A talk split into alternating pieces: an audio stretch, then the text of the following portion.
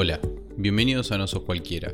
Soy Facundo y en este podcast te invito a pensar desde un lugar diferente la administración, el marketing, emprender y más. Desde chicos nos enseñan a obedecer, a respetar las reglas, a cumplirlas. Y cuando crecemos parece que lo único que queremos hacer es romperlas. Sobre esto es lo que hoy te quiero hablar. Para romper las reglas, primero hay que cumplirlas.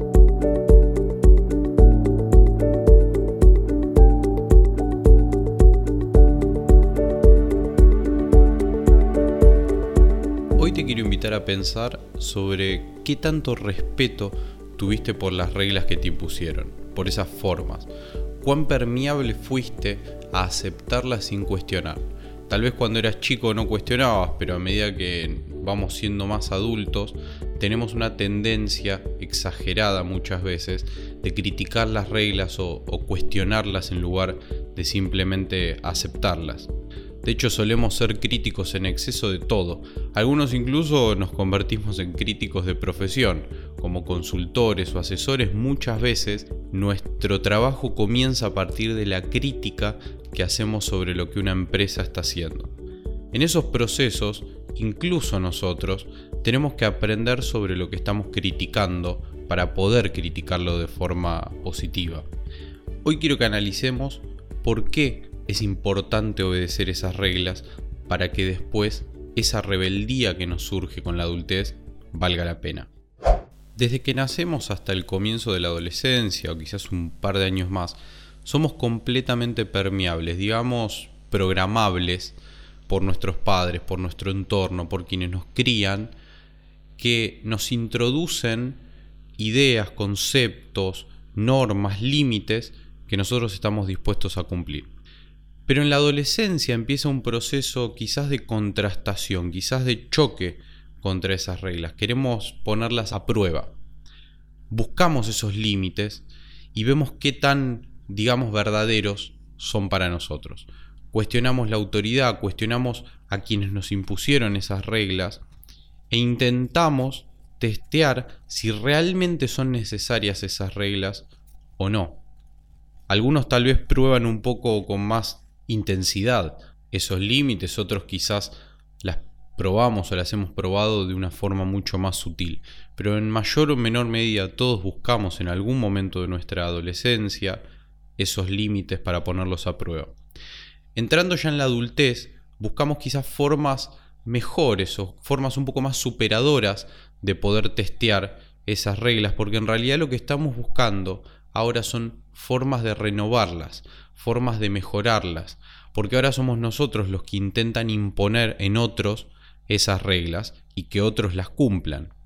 En esa búsqueda de mejorarlas, que suele ser un proceso, digamos, bastante arbitrario y subjetivo realmente, porque depende de cada uno de nosotros, rompemos algunas formas, rompemos algunas de esas reglas para volver a crearlas.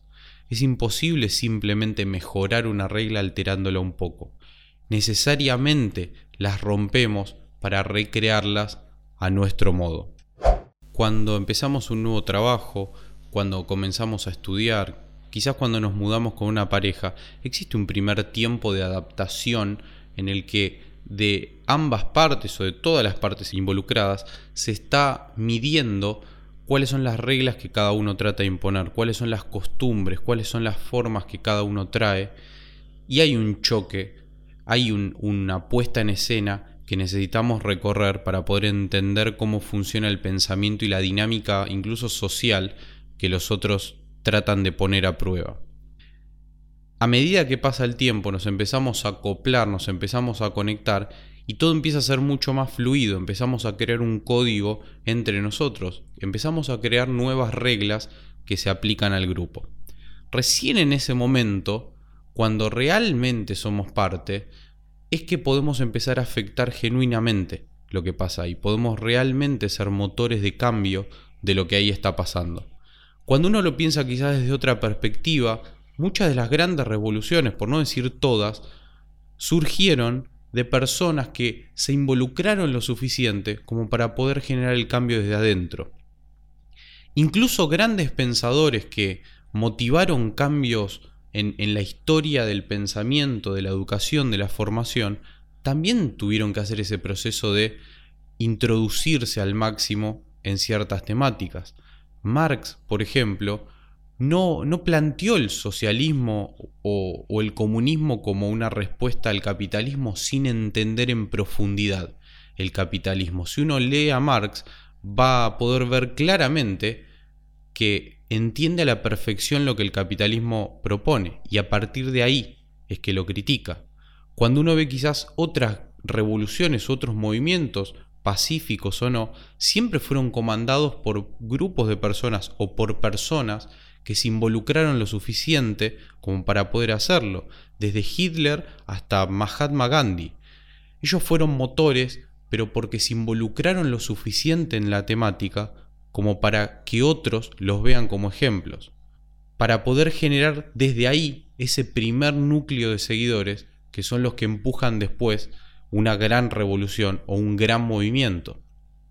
Hay una película alemana excelente de 2008 que se llama La Ola, que tiene una versión mucho más vieja, que de hecho yo recuerdo haber visto en, en el secundario, que está basada en un experimento que se hizo en Palo Alto por un profesor que se llamó La Tercera Ola, en el que este profesor comenzó a influenciar a su grupo de alumnos imponiendo un sistema de reglas muy estrictas de disciplina y el grupo quizás empezó jugando a aceptarlas y con el tiempo se dio cuenta que estaba tan involucrado en esas reglas que podrían haber hecho lo que sea que el profesor les hubiera ordenado. Fue un poco un juego que el profesor les planteó, que terminó no siendo tan juego, para explicarles cómo era posible que quizás alemanes hubieran seguido a Hitler sin tener plena conciencia, sino simplemente siendo llevados, siendo conducidos por ese sistema de reglas que él había impuesto. Cuando lo analizamos desde el punto de vista de las empresas, dentro de las empresas, el motor del crecimiento, del estancamiento o incluso de la muerte de una empresa es la cultura. Ese conjunto de, normas sociales, de costumbres, de usos que las personas que forman parte de la empresa tienen ese acuerdo social, ese contrato social que se hace entre todos, en el cual nos ponemos de acuerdo sobre cómo vestir, cómo hablar, cómo se ejecutan ciertas tareas, cuáles son los hábitos de las personas que conforman esa empresa. Y ese conjunto de reglas es muy potente adentro de una empresa. Lo suficiente como para que si yo afecto a esa cultura, voy a afectar directamente los resultados de una empresa.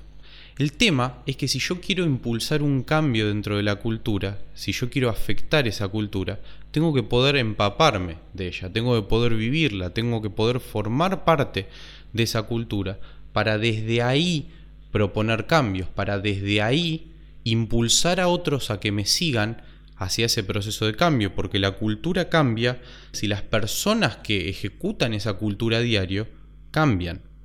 Entonces, si yo no formo parte de eso, jamás lo voy a poder cambiar. Si yo formo parte de un equipo, por ejemplo, y quiero cambiar procesos de ese equipo, quiero cambiar formas de pensar de la gente que forma parte de ese equipo, hasta que yo no conozca a fondo a las personas, los procesos, los circuitos de pensamiento que se dan dentro de ese equipo, difícilmente yo logre cambiar algo, difícilmente algo de lo que yo proponga sea realmente tomado en cuenta, porque probablemente muchas primeras reacciones sean, no, bueno, pero vos no sabés cómo las cosas funcionan acá. Bueno, vos tenés que aprender cómo las cosas acá se mueven, cuáles son los caminos que hay que dar para hacer un cambio. Si soy un consultor, tengo que intentar involucrarme también de alguna forma con la cultura para que a las personas que yo necesito afectar las pueda afectar. Si yo trabajo con un equipo dentro de una empresa, tengo que poder afectar a ese equipo. Y para afectarlo yo tengo que acercarme, involucrarme, escucharlos, que ellos sientan que yo me estoy involucrando con sus necesidades y que estoy ahí para ayudarlos a destrabar lo que los está frenando. En torno a este tema les recomiendo un libro que me parece excelente de Eduardo Brown que se llama Las personas primero, donde explica cómo la cultura es el motor de las empresas y cómo para afectarla hay que afectar un montón de otras variables antes de poder lograr un cambio real en la cultura. Y tiene una serie de charlas con emprendedores y, empresarios muy conocidos a nivel mundial en, en las que relatan cómo afectar y gestionar la cultura y las emociones de las personas que mueven esa cultura es clave para obtener los resultados que ellos quieren alcanzar. El mundo gira en torno a reglas. Querer afectarlas está bien, pero tenemos que sentarnos, frenar un segundo y entender que solamente hay que cambiar las que valga la pena cambiar, porque el esfuerzo de cambiar una regla es muy grande.